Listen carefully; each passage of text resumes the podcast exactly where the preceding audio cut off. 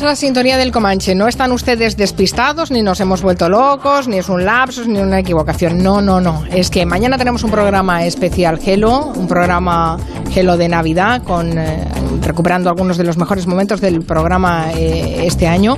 Y eh, hemos trasladado el Comanche a hoy jueves, día de Nochebuena. Así que para no perderlo esta semana, pues esas buenas costumbres que nos gusta mantener. Un planazo, ¿eh? Seguro que ahora están glaseando esas cosas que hace Marina en la cocina, glasear, pochar y todo eso, emplatando el solomillo Wellington o preparando, yo qué sé, melón con jamón.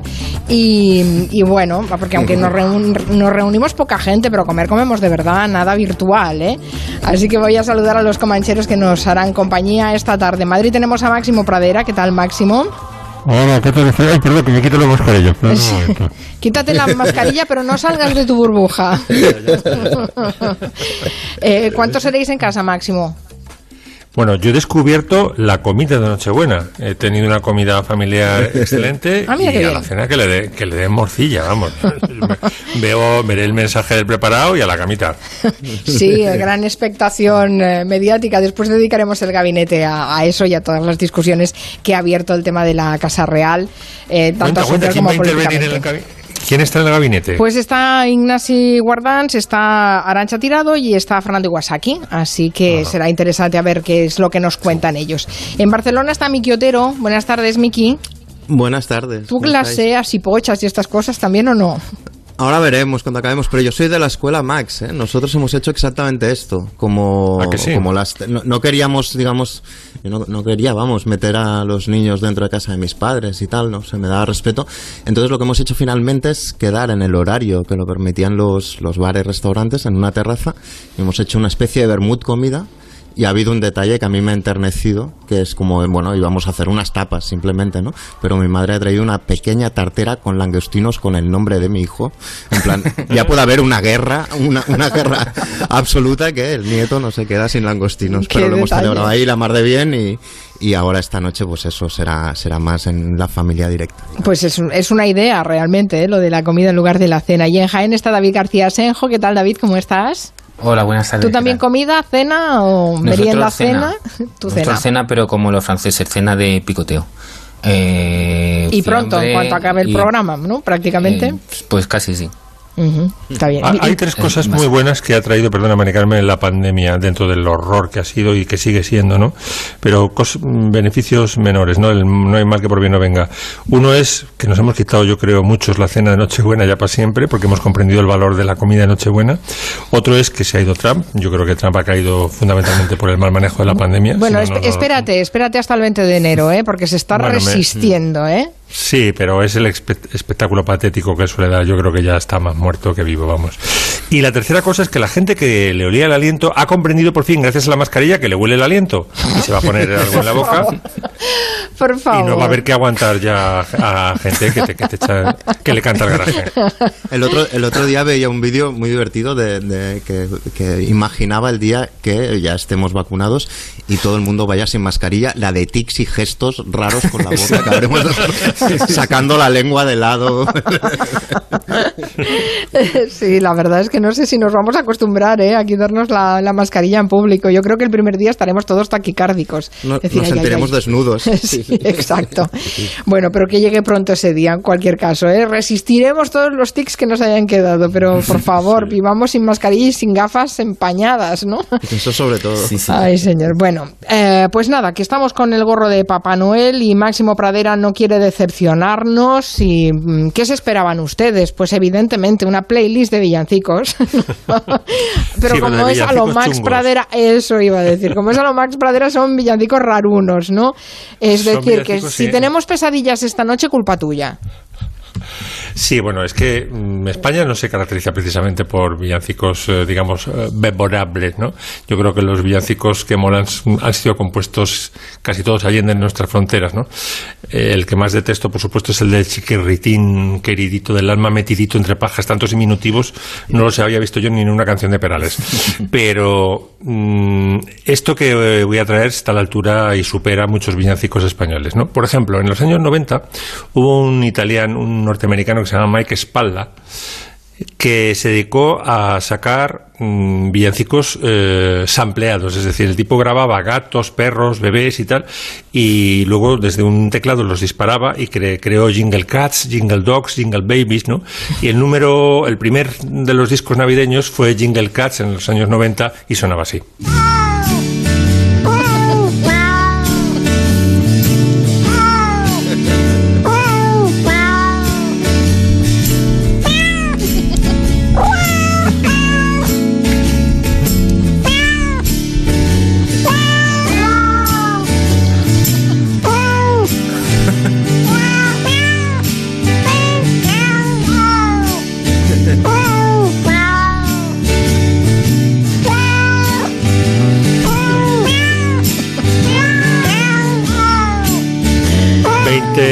20, no, mil, muestras, mil muestras de, de, animales, de bebés. Eh, recogió Mike Spalla para hacer sus discos que se vendieron, por supuesto, como rosquillas. Hombre, perdona a los amantes de los gatos, seguro que lo tienen de politono este. Yo, le, veo flow a esa canción, ¿eh? Van bastante... Sí, sí, y dobles voces. Sí, sí. Sí, sí. La instrumentación menos, pero... bueno, hay un, hay un villancico también raro, raro, raro eh, lo compuso Luis Aguilé hace muchos años, el Ven a mi casa esta Navidad, que yo le llamo el, villancico del, del allegado, del ha llegado. Hombre, enséñame la colita, ratita. Pero yo creo que es más del más que el allegado, porque dice, tú que has vivido, dice la letra, ¿no? Tú que has vivido siempre de espaldas sin perdonar ningún error, ahora es momento de reencontrarnos. Eh, quiero que sepas que esta noche no dice, no vayas solo por esas calles queriéndote aturdir. Es casi siente un pobre a su mesa, ¿no? No vayas solo por esas calles queriéndote aturdir, ven con nosotros y a nuestro lado intenta sonreír. Bueno, pues no os voy a poner, como comprenderéis, la versión de Luis Aguilera, sino la rara, rara, rara, que es Bigote y Maritere Campos antes de separarse en casa de Maritere Campos mm, haciendo el, el duet. Dentro, que estás lejos de tus amigos, de tu tierra y de tu hogar. Y tienes pena, pena en el alma, porque no dejas de pensar. Tú que esta noche no puedes dejar de recordar Quiero que sepas que aquí en mi mesa para ti tengo un lugar. Ha llegado muchas cosas más. Ven a mi casa esta Navidad. Hombre, bigote aún entona, ¿eh? Sí. Punto vainica doble. bueno, y Maritere, ¿qué es, qué es Maritere? Entonces, que hace lo que quiere. Sale donde quiere, canta como quiere. Bueno, está, estás sacando con nota el título de Grinch navideño, ¿eh? Con estos villancicos. Él ya ha comido, quiere que nos vayamos a dormir todos. Pues esperar que viene una cosa, yo creo que lo más raro que traigo es un pianista que se llama Alexander Zlatowski, que debe ser ruso polaco así, que mm, graba el Noche de Paz al piano y entonces en cada frase de Noche de Paz modula una tonalidad distinta y el resultado es absolutamente psicótico. Ya veréis, es una Noche de Paz totalmente loca y delirante.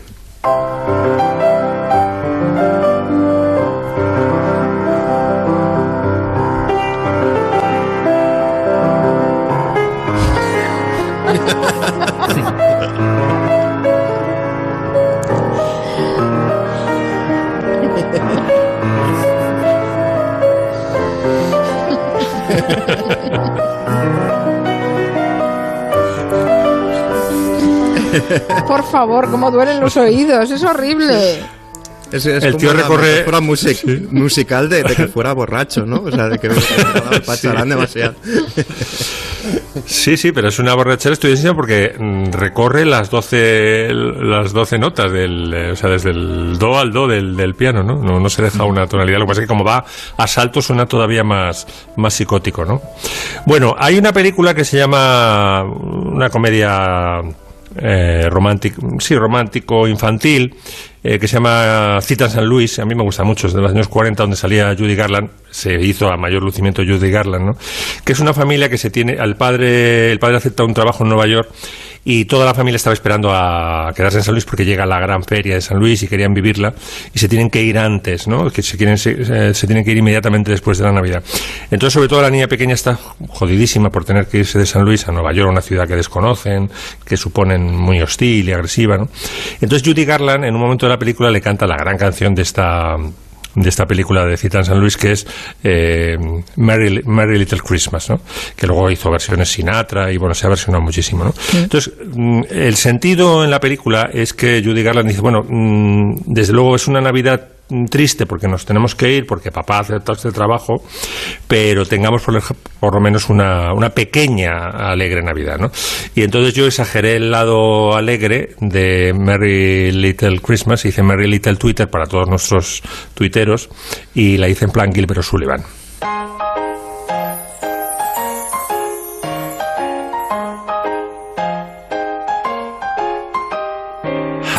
yourself a merry little Christmas. Oh, little Christmas. Let your heart be light. Let your heart be light. From now on, all troubles will be out of sight.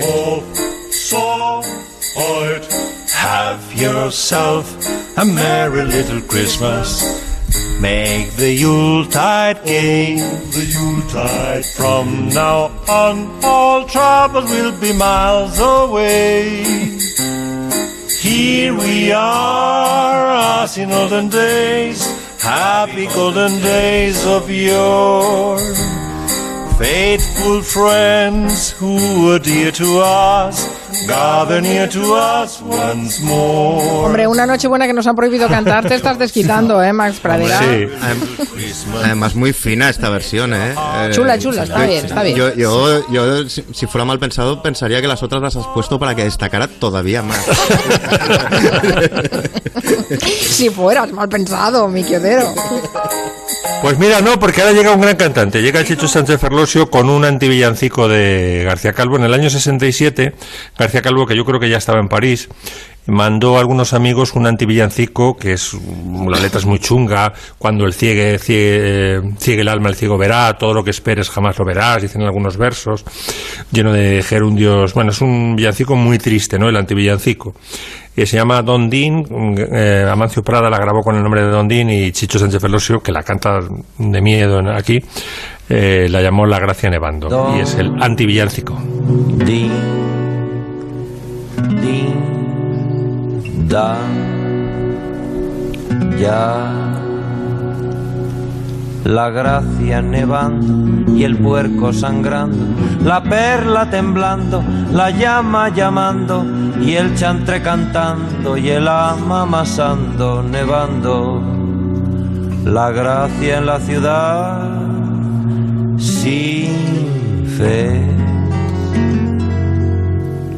¿Dónde, dónde, dónde fue? Pues aquí, pues allá, no sé. Pero qué más da la luna, rocío, el sol, su sed, el rico, oro, el pobre palide. Hay que se revoluciona esto.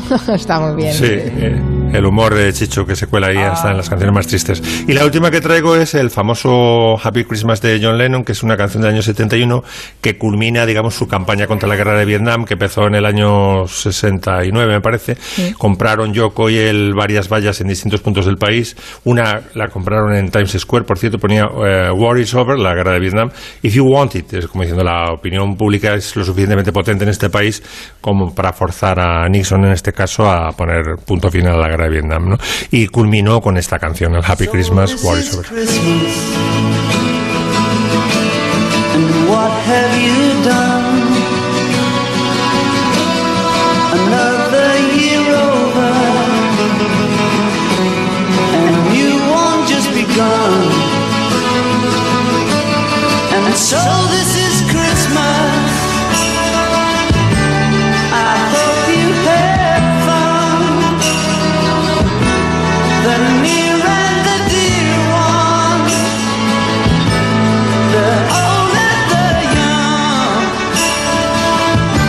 Bueno, rivaliza en derechos de autor este, este villancico con María Carey, ¿eh? casi casi, porque ha sonado tanto como el de María Carey.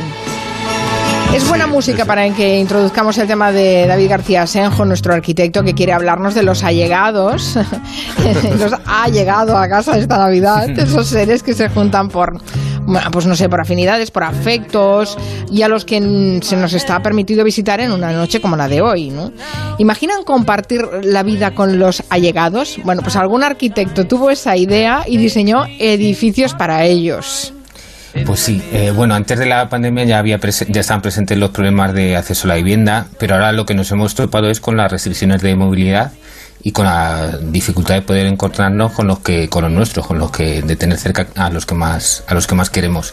Entonces bueno para resolver la primera cuestión la de acceso a vivienda se están promoviendo varias iniciativas que son bastante interesantes de cooperativas de vivienda que además apuestan por una forma sostenible de construcción y gestión son promociones como la Borda en Barcelona o Entre Patios en Madrid, pero bueno, creo que esto eh, daría para contarlo con detalle en otro Comanche, pero lo que sí que ocurre que en estas fechas en las que no está claro si podemos reunirnos con familiares directos, unidad de convivencia o allegados, hay un edificio en Poblenou que ha recuperado una idea que se extendió entre profesionales de clase media alta en los años 70, que es construir un edificio a su gusto, reuniéndose gente con intereses comunes para crear un entorno cercano.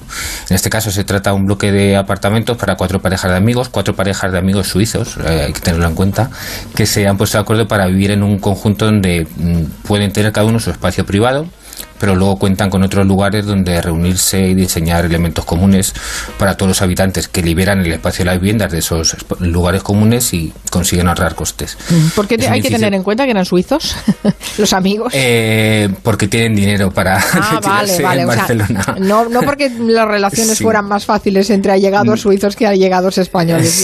Bien, me, he quedado más tranquila. No, la cuestión es, es que, que, bueno, que no... A ver, es una iniciativa que, que no está al alcance de todos, ¿no? Pero en lugar de irse a vivir a una villa en, en la Costa Brava, pues han decidido comprar un solar en Poblenou, reinterpretar la arquitectura de la zona con materiales cerámicos, con ladrillo y celosías, con contraventanas de, de madera, con terrazas, que es lo que hemos hablado muchas veces en, en esta fecha de confinamiento. Entonces, pues lo que hacen es una, una utilización inteligente de la arquitectura mediterránea, es decir, suizos que se vienen al sur para poder disfrutar de, de su jubilación ¿no? y en lugar de irse al campo, como hemos dicho, a una villa que podían comprarse una villa enorme y, plantearse un casoplón, pues lo que han hecho ha sido unas viviendas pequeñitas que son bastante cómodas y que están en el centro de la ciudad, que tienen contacto con el entorno urbano y entonces pues así pueden prescindir del coche cuando, cuando, sean, cuando sean mayores. Hombre, eso está bien, ¿eh? No sé si vosotros tendríais amigos con los que os iríais a vivir en un sistema de estos, ¿eh? Con eh, espacios comunes y espacios mm. privados. Yo estoy casi seguro que sí, pero, pero bueno. Depende, depende del lugar del mundo. Sí, primero, primero tendríamos que hacer un viaje para ver si nos resistimos y después ya pensaríamos en vivir, ¿no?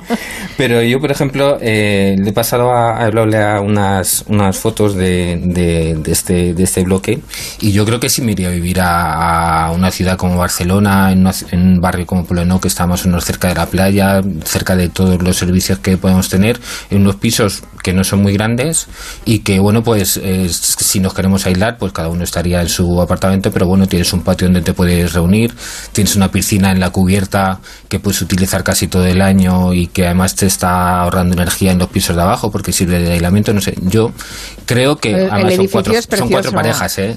David, el edificio es precioso, lo hemos colgado en Twitter las fotos que nos has enviado y la verdad es que, bueno, es, que es, es un lujazo eso.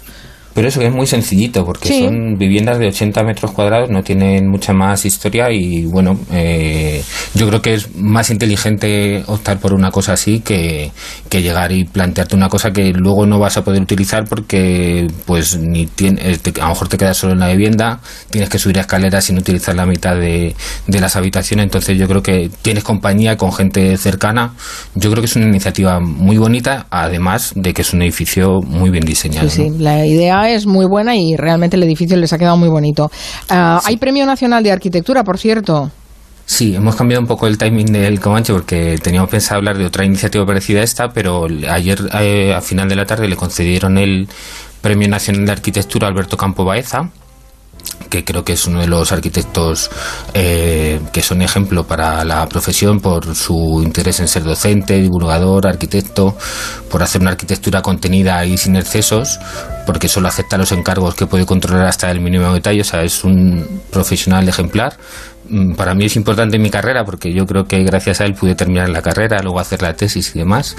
Y la que él considera su primera, su primera obra fue una casa que hizo para el diseñador gráfico Roberto Turégano y para la actriz Alicia Sánchez hicieron una casa un poco en, el sentido de la que hemos visto anteriormente, una casa para poder reunirse con sus amigos, para poder cenar con ellos, que aunque ahora no la podrían utilizar, pero bueno, está diseñada de una forma que es posible que sí. Eh, Turegano y Sánchez organizaron un concurso entre sus amigos arquitectos, les propusieron a varios de ellos que les diseñaran la casa en la que ellos se sentirían a gusto reuniéndose entre todos y la ganó Alberto. Entonces es una, una casa, una blanca caja cúbica con varios espacios a doble altura que se van conectando visualmente desde el jardín hasta la zona privada de los dormitorios. Esta forma yo creo que es la que les permitiría reunirse porque hay espacios a varios niveles que están conectados visualmente, entonces cada grupo de amigos podía estar en uno de esos, de esos niveles. Y aunque es una obra muy, muy sencilla en apariencia, pero tiene una gran calidad espacial y sobre todo es muy luminosa, porque Alberto Campo considera que los arquitectos lo que tenemos que usar es la luz, que es un material gratis que nos concede el sol y que gracias a él podemos hacer la mejor arquitectura posible. Así que estoy súper contento de que le hayan dado este Premio Nacional de Arquitectura a Alberto Campo Baeza. También hemos colgado en Twitter ese diseño de la casa cúbica de Alberto Campo Baeza, galardonado ayer con el Premio Nacional de Arquitectura. Y sí, realmente es una preciosidad muy, muy sencilla, de líneas muy sencillas, pero desde luego ahí detrás debe haber mucho, mucho proyecto, mucho estudio y mucho cálculo. Sí, él, ya era catedrático de la escuela cuando hizo esta carrera. Tampoco era muy mayor, tendría a lo mejor 45 años así, llevaba, pero llevaba ya sus buenos 15 años de carrera y es la primera en la que él entendía que pudo condensar toda la búsqueda que tenía él sobre una arquitectura muy sencilla, eh, pero pero a la vez compleja, ¿no? O sea que, bueno, una obra en apariencia Mm, fácil, pero, pero muy, muy interesante. Mm, que tiene su miga, sí, sí. Em, gran sorpresa. Eh, va a hablarnos de un libro, un libro que le hace mucha ilusión, Miki Otero. Y es un libro que, vamos, yo tengo la colección completa también, ¿eh, Miki? No te pienses que eres el único. Sí, sí, sí. No se piense que son los episodios nacionales de Galdós, no. Pues es el libro de los récords, pero lo comentamos en un momento. En Onda Cero, Julia en la Onda con Carmen Juan.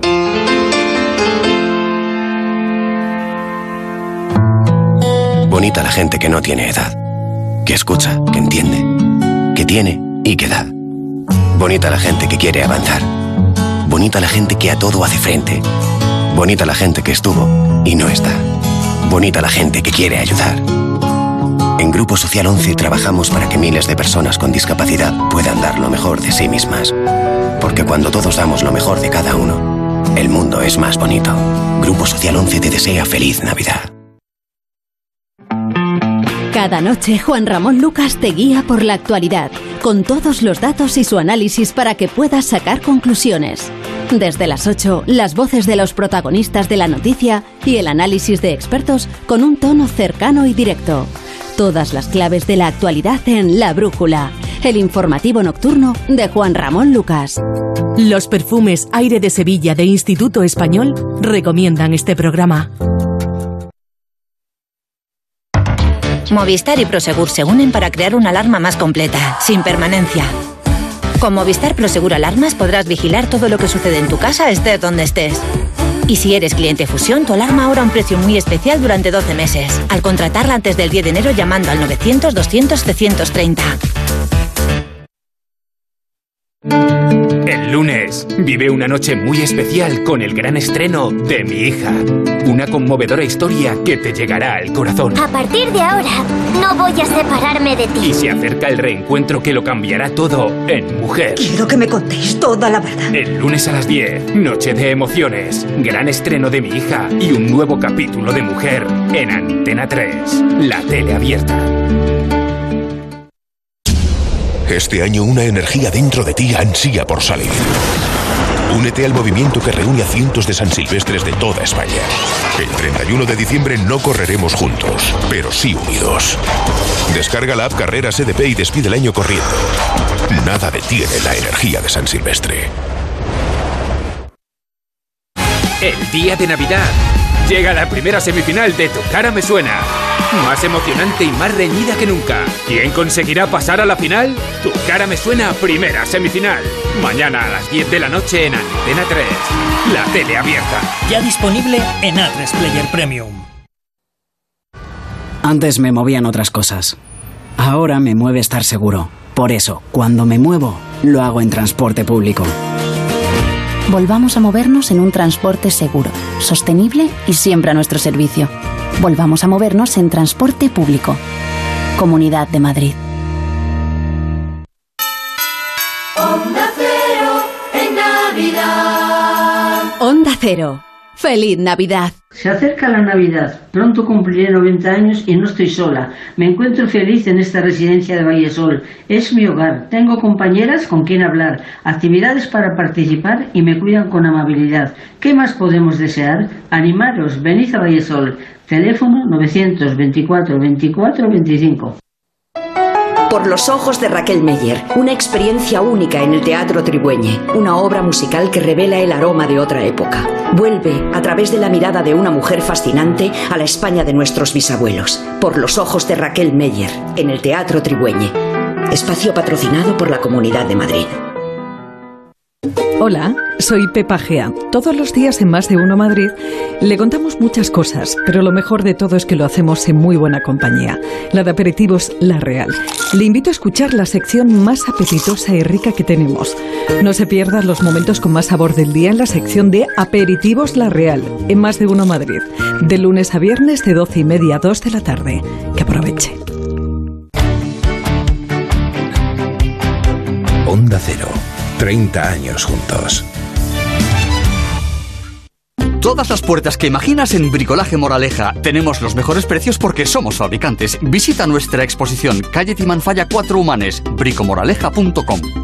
Oliver y Alcázar, especialistas en implantología de carga inmediata, traen a España los implantes corticales para pacientes con reabsorciones extremas de hueso, sin injertos óseos, prótesis definitivas en menos de un mes y a un precio muy competitivo. Confía en Oliver y Alcázar y vuelve a sonreír. Infórmate en el 91 564 66 86 o en oliverialcázar.com. Poseemos todos los equipos y garantías de seguridad para nuestros pacientes frente al COVID-19.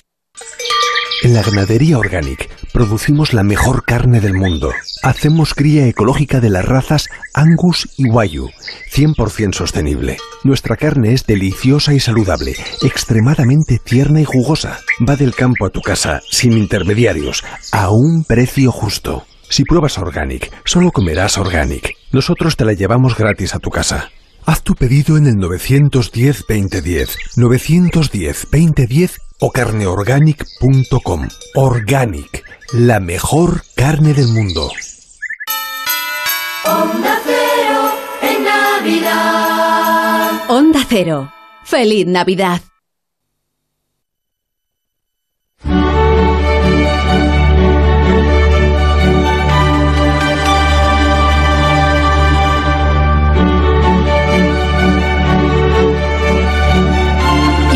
Empezó mi Quiotero esa obsesión por los eh, récord Guinness? Porque todo tiene un principio. Me gustaría saber Todo tiene ese. un- Todo, todo tiene un principio y todo tema tiene una explicación. O sea, es decir, claro, ahora estamos como en días de, de óricas reuniones familiares y yo sospecho que todos los comancheros, todo, y, y las dos conductoras del Comanche también, éramos eh, el típico repelente en la mesa que tenía, manejaba datos, digamos. O sea, que, de repente, de forma absolutamente innecesaria, decía que no sabéis cuál es la capital de la República de Vanuatu. Y te miraban tus tíos pensando, no, no lo sabemos, enano, ni nos importa Ni en absoluto. Y yo, pues es por Vila, ya, bueno, es igual, comete el turrón. Y, y, todo esto ha acabado un poco, porque con Google todo este, claro, hemos caído en desgracia, los, poseedores de, datos, ¿no? Entonces yo reivindico todavía esta, de forma casi ludita estos libros, los, los libros Guinness de los récords, que bueno, tú, Mari Carmen, tú, más has, reconocido que tienes unos cuantos, yo también. Sí, oh, qué tardes me he pasado yo, viendo a los hombres más gordos del mundo, a, los, a, las mujeres con las señas más largas y estas cosas, me parece fascinante. Claro, eso es lo bonito, eso es lo bonito, que todo el proyecto arranca de una tontería como querer mirar quién tiene las uñas más largas, porque en el año 1951 el director ejecutivo de, de la cerveza Guinness entonces, que se llama Hugh Beaver, estaba de caza, estaba de caza un día y de repente se gira y le dice al que iba al lado con una escopeta, le dice, oye, ¿tú sabes eh, cuál es el pájaro de caza más rápido de Europa? Y el otro le dice, bueno, podría ser el chorlito dorado o el urogallo. Y entonces eh, Hugh Beaver dice, yo tampoco estoy seguro, fíjate, que yo apuesto por el urogallo y el otro, yo por el chorlito dorado, y ahí se calientan y dicen, hostia, ¿cómo, cómo molaría tener un libro que resolviera todo este tipo de cosas, ¿no? Y entonces desde el año 55 eh, se publica eh, anualmente el libro Guinness de los Récords, que dicen que es el libro más robado en bibliotecas en Estados Unidos. Todo el mundo lo quiere, se lo quitan de las manos. No somos los únicos, Bueno, de, este entrada lo compran todos los que salen, que ya son muchos, ¿no? Claro, ya son unos cuantos, claro, claro. Y además yo me planteaba en este año, muy difícil, que hemos estado en casa, qué tipo de récords, ¿no? O sea, kilómetros hechos en tu pasillo, o sea, qué, tipo de récords eh, Bueno, en el caso de Max, salto de, de la cama elástica aquella que se compró Eh, pero no, es, bonito porque, porque el prólogo del de este año, que por, por supuesto me he comprado una vez más, eh, explica el, director de ahora, explica que, está escribiendo ese prólogo desde la mesa de la cocina porque está confinado eh, y que se han procesado 32.986 solicitudes de récord que esto significa que unos 90 récords al día eh, se, han, certificado, digamos. Y yo no sé si vosotros tenéis algún talento oculto, número de langostinos cortados con cuchillo de tenedor en 5 minutos. No sé, podríamos hablar mucho, porque a mí. Yo sí tengo uno. Tengo número de en Twitter. número de en Twitter. Puedes, puedes presentarlo y demostrarlo en Brisbane, Australia, que es lo que hacen, ¿no? Porque a mí, es que claro, el, libro Guinness, claro, es, es desde la planta más grande, tal, accidentes geológicos y luego aparecen famosos, ¿no? El cantante que más ha vendido, aparecen grandes deportistas, pero a mí no me interesa nada de eso, me interesa. Lo que me interesan son los récords chorras, los que, lo que llamo yo el, el récord del arte por el arte. Son récords muy absurdos, muy absurdos, que para mí tienen un mérito doble. El primero es que se te ocurran el récord. y el segundo, sobre todo pensando que no tienes competidor, estás compitiendo contra ti mismo. Y, el segundo es verdaderamente cumplirlo, ¿no? Y, con esta música de la Champions, a ver si la subimos un poco. Mira qué bonito, ¿eh? En Almería este año 9.800 litros de gazpacho. Estamos hablando de 60, mira, de Champions, ¿eh? 60 bañeras, ¿eh? O sea, maravilloso. Luego tenemos a otro, ¿eh? Un gaditano estos son de este año, ¿eh? El gaditano Marcos Ruiz Ceballos, ¿eh? el, tipo tiene unos cuantos premios, ¿eh? Pero este año ha batido uno de ponerse un palo en la nariz y eh, lograr capturar con el palo copas. ¿eh? Estamos hablando de que ha capturado 19 copas en 60 segundos. Con un palo en la nariz. Sí, y debió hacerlo al principio del año. ¿Tipo bastoncito PCR o cómo? Sí, algo así, algo así, exacto. Y pam, y las captura, ¿no? Y, se lo certificaron en Australia, en Brisbane. No sé, imagínate, se fue hasta allí. Pero vamos a poner una canción sobre payasos.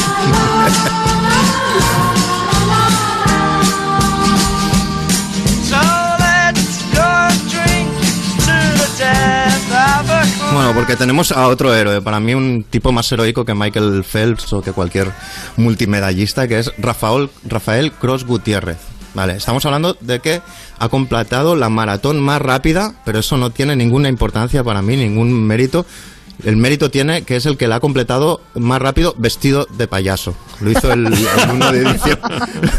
Lo hizo el 1 de diciembre de 2010. ¿En qué momento, en qué momento se te ocurre, no? Eso me preguntaba yo. Gracias a Dios, el libro Guinness de los Récords te lo explica. Se le ocurre con un disfraz que había comprado para una despedida de soltero. O sea, podemos deducir en qué situación etílica tiene la idea y en qué situación de atletismo de mente la cumple. Es decir, bate el, récord, efectivamente. Estos son los récords bonitos para mí, ¿no? Pero escúchame, con los zapatones. Eh, sí, bueno, yo he visto, tienen, los zapatos eran un poco, no eran exageradísimos, pero eran un poco grandes. Lo que pasa es que luego, ahora no tengo el dato en la cabeza, lamentablemente, pero también existe la maratón más rápido de una chica con zapatos de tacón. Con tacón, sí señor, con tacón con plataforma, y hay fotos, sí. Esto también está, muy bien. Luego tenemos, por ejemplo, a Cristian Roberto López Rodríguez. ¿eh? Subió los 2.082 escalones del Mirador de Toledo mientras hacía malabarismos con tres objetos. Pero un tipo, era un tipo que ya, ya, insisto, ya estaba en el, en el Olimpo. Porque lo que había hecho antes, ya otro año, era eh, eh, permanecer una hora, 54 minutos y 53 segundos con una escoba en la nariz. ¿En qué momento? Para mí la clave es eso, el momento epifánico. ¿En qué momento descubres que se te da bien aguantar una escoba en la nariz? y que nadie más cinco. o te lo, igual es como Leonor, te lo dicen los otros. Claro, e-, eliges la escoba, pero ¿en qué momento hay alguien que te lo dice a ti, no? Es decir, tienes un don, tío. Tienes un don. ¿Y se sabe cuál es el se sabe cuál es el proceso desde que dices, bueno, pues ahora yo me voy a estar con con la mascarilla hasta el año 2030. Eh. y, quiero, y quiero que Guinness se lo compruebe.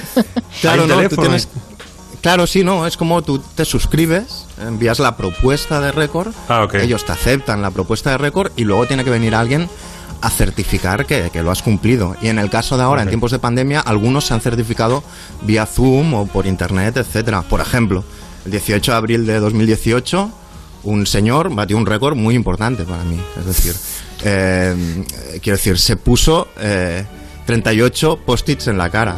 O sea, directamente sobre la piel, que permanecieron, permanecieron enganchados 10 segundos, nada menos. ¿eh? Las había colocado durante 30 segundos. ¿eh? Todos con un aviso diferente. Claro, claro. Es muy fácil tener conocimiento sobre un área específica de la vida. Es muy difícil tener un talento aplicable a este tipo de cosas. Tenemos a, otro, a eh, Hunter Eben, 910 eh, globos hinchados eh, en una hora, ¿no? O Jack Piper, se comió 100 gramos, 150 gramos de guindilla. Y luego están los de la naturaleza, vamos a poner música, por ejemplo.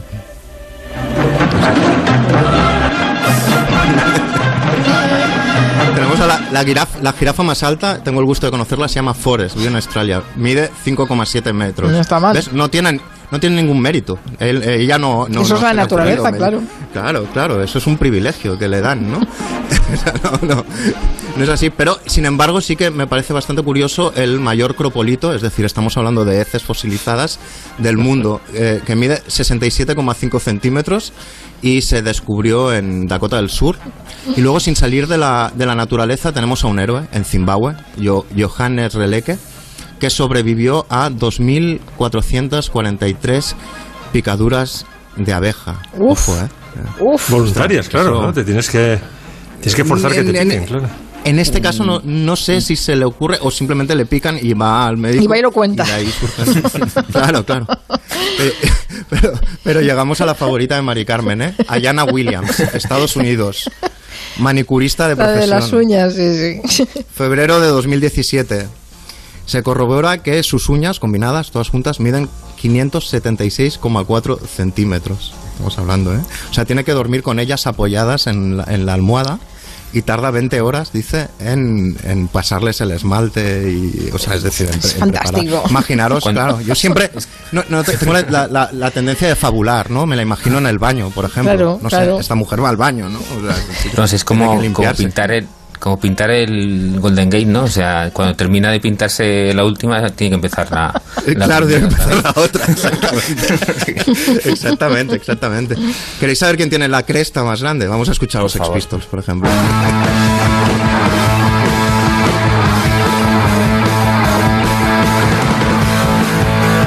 Bueno, diríais que a lo mejor el cantante de los Sex Pistols o de un grupo punk, no, no, se llama Joseph Grisamor, es de Estados Unidos y tiene una cresta mohicana de 108 centímetros de alto verificada en 2019.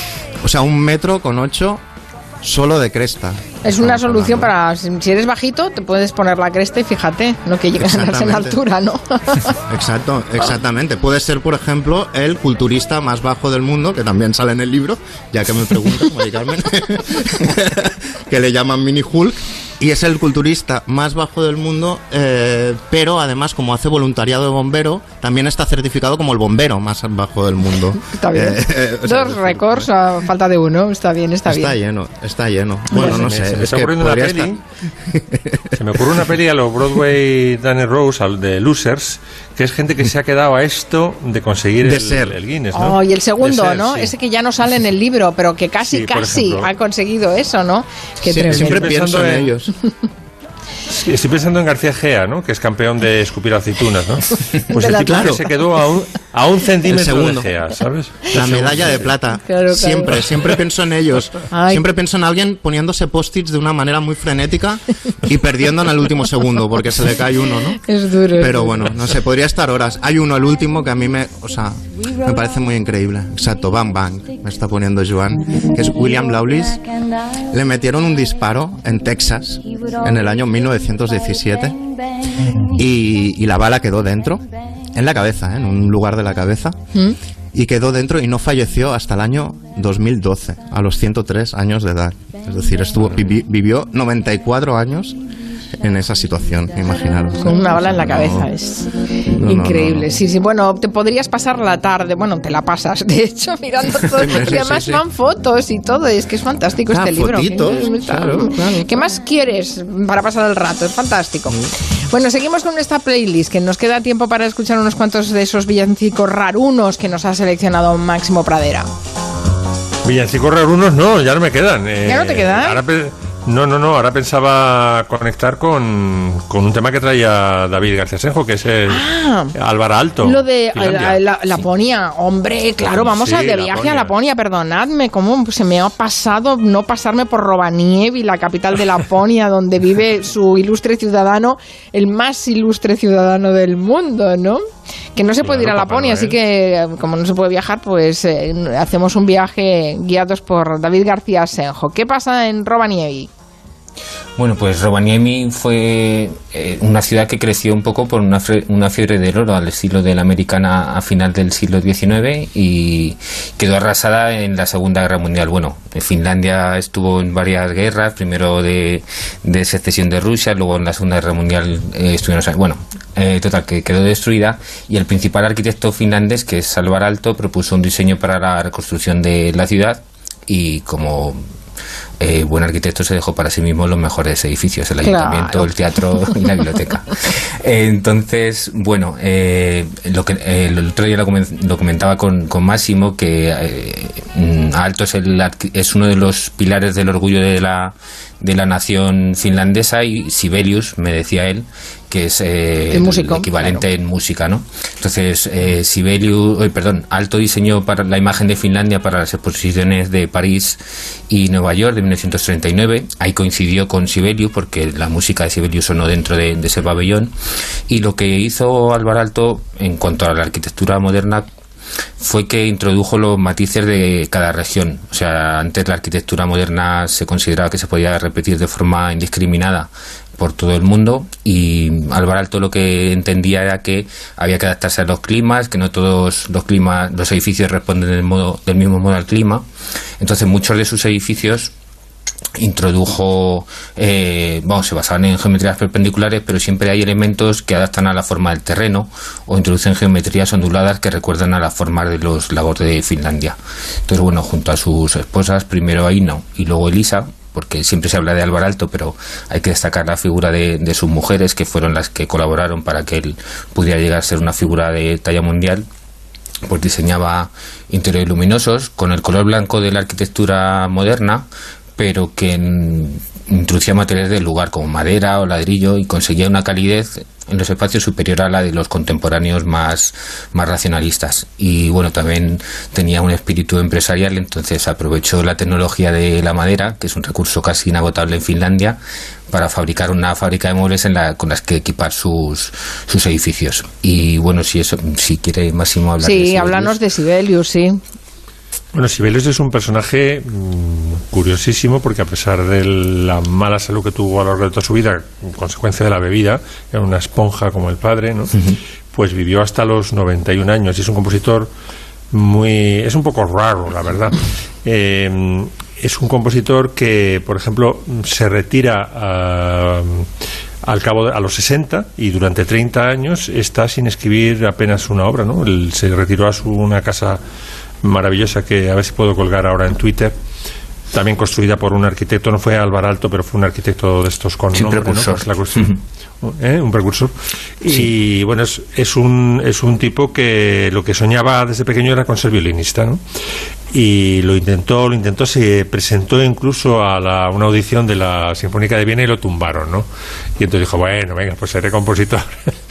y lo que hizo fue, eh, pues empezar a componer ya desde pequeñito. Y tenemos una obra muy, una monada, que es un dueto para violín y violonchelo que compuso a los nueve años, que son así.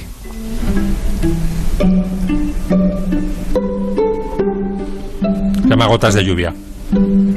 Hecho.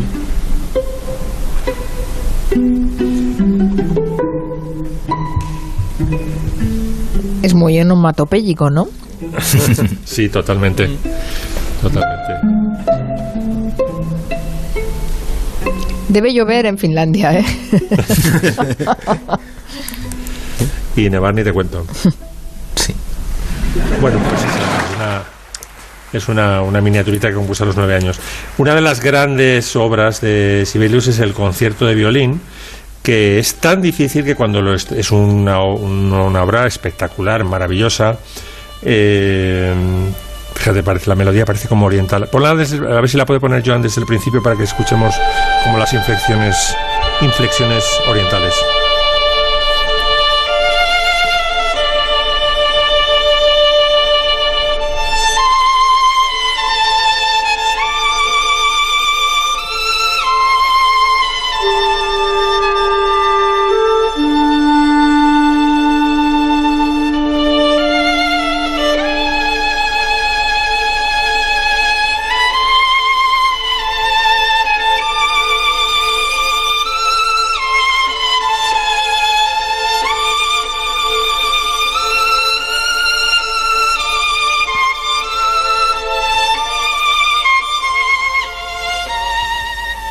Bueno, es un pedazo de concierto, mm, muy apto además para ver en directo por esta cosa, digamos, eh, de malabarismo que tiene el, violín virtuoso, ¿no? Que estás ya casi pendiente, más que pendiente de la música, estás pendiente de a ver si se equivoca el violinista, porque está erizado de dificultades, ¿no? A ver si se escoña, porque, bueno, hasta tal punto que la primera versión eh, que estrenó la tuvo que simplificar porque era demasiado difícil. Fue un fracaso la primera vez que se pasó este concierto de violín, la tuvo que simplificar. ¿no? Y yo creo que la pieza más eh, que, con la que más identifica a Sibelius, que es conocido como el que dio la identidad nacional a Finlandia, sobre todo en relación a Rusia, eh, que, a la Rusia de los zares, ¿no? que la machacó, bueno, y la, y la de los soviets luego, que machacó a los finlandeses una y otra vez pues es este Finlandia, que es un poema sinfónico que, bueno, aquí estamos los finlandeses. Mm-hmm.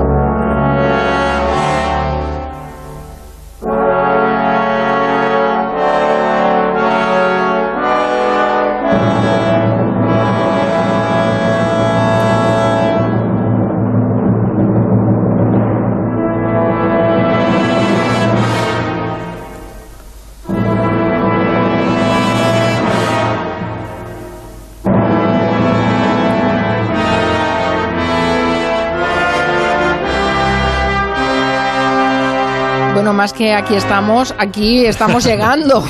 que vamos con un creciendo. Está, está bien. Es una Fantástico, sí, sí, sí. De hecho, la, la tú, para poder estrenarla en tiempos de dominio ruso, la tenía que disfrazar con otros nombres porque los rusos se mosqueaban, era tan nacionalista. Eh, Finlandia, Finlandia. Tanto ardor guerrero que los rusos se mosqueaban. Bueno, hemos llegado al final del Comanche. Eh, muchas gracias por la compañía en esta tarde buena precediendo a la Nochebuena. Que tengáis una feliz Navidad, David García Senjo, Máximo Pradera, Miki Otero. Eh, repetiremos en Nochevieja, ¿eh? Bueno, recuerden que mañana, mañana viernes, también recuperaremos algunos de los momentos del, del Comanche en ese programa especial Gelo de Navidad que tendremos mañana. Y nada, pues muchas gracias por acompañarnos. Ahora me quedo con el gabinete y hablaremos de la monarquía a tres horas que estamos, de ese famoso discurso. Otra cosa, Mari Carmen, que la semana que viene también hay cambio de día del Comanche, recuérdalo. Sí, sí, sí, el jueves, es que repetiremos en semanas. hay otro Comanche en jueves la semana sí, que viene. Sí, sí, efectivamente. Gracias, Max, Mari Carmen, qué gran apuntador. Mari Carmen, déjame felicitar la Navidad a todos, es especial a James J. Rawlings, capaz de mantener 11 sillas de metal de terraza de bar sobre su barbilla durante 10 segundos. Feliz Navidad, James. Adiós, son noticias de las 6, adiós.